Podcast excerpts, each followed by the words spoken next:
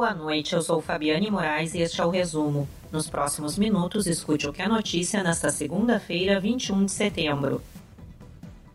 O Tribunal Superior do Trabalho concedeu reajuste a funcionários dos Correios e determinou o fim da greve. Os trabalhadores devem retomar as atividades a partir desta terça-feira, sob multa de 100 mil reais em caso de descumprimento.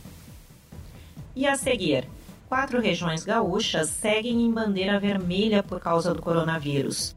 Mais de 100 mil candidatos aguardam datas para a realização de provas para tirar a carteira de habilitação. Toma posse o novo reitor da URGS. Quatro regiões seguirão em bandeira vermelha na vigésima semana do sistema de distanciamento controlado. As regiões de Novo Hamburgo, Santo Ângelo, Cruz Alta e Porto Alegre seguem com risco alto para contaminação ou baixa capacidade de atendimento hospitalar. O gabinete de crise do estado deferiu o pedido de reconsideração de Guaíba. Outras 17 regiões estão classificadas em bandeira laranja, com risco epidemiológico médio.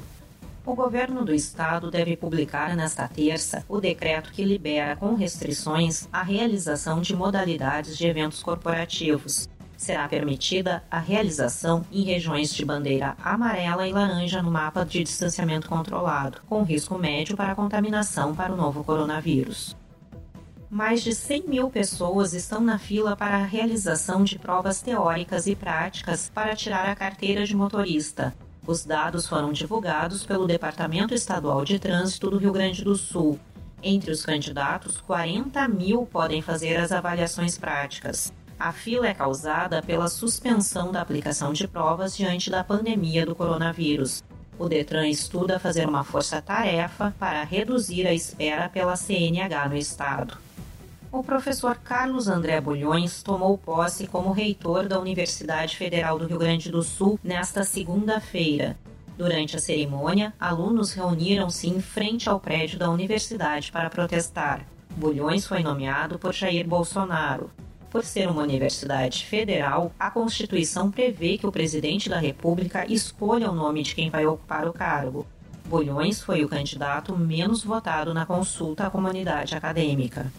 A Secretaria do Meio Ambiente de Porto Alegre vai cadastrar, a partir de quarta-feira, solicitações de castração para cães e gatos. A ação é voltada aos animais de famílias inscritas no cadastro único mediante apresentação do número de identificação social ou Bolsa Família. Os interessados devem registrar protocolo pela plataforma 156 da Prefeitura. Os procedimentos serão realizados na Unidade de Saúde Animal Vitória, na Lomba do Pinheiro. Mais linhas de ônibus de Porto Alegre tiveram horários ampliados nesta segunda-feira. Os ajustes na oferta estão sendo realizados conforme análises diárias da demanda, segundo a EPTC. As linhas 631 Parque dos Maias, T1, T7 e 493 Jardim Ipu terão ampliação na oferta. Já as linhas das zonas Norte, Sul e Leste terão alterações em suas tabelas horárias. Também foi reativada a linha 494 Rubem Berta Protásio e entrou em operação a nova linha A25. A primavera começa nesta terça-feira, 22 de setembro. A nova estação inicia com frio no estado.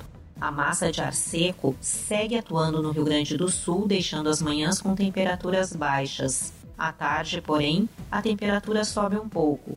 Em Porto Alegre, mínima de 7 e máxima de 20 graus. Nos próximos três meses, o Rio Grande do Sul deve ter influência do fenômeno Laninha, o que traz temperaturas mais elevadas que o normal e volumes de chuva menores que a média.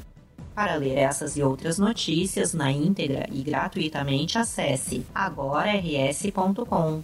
Acompanhe arroba agora no RS também nas redes sociais. Obrigada pela sua companhia e até amanhã.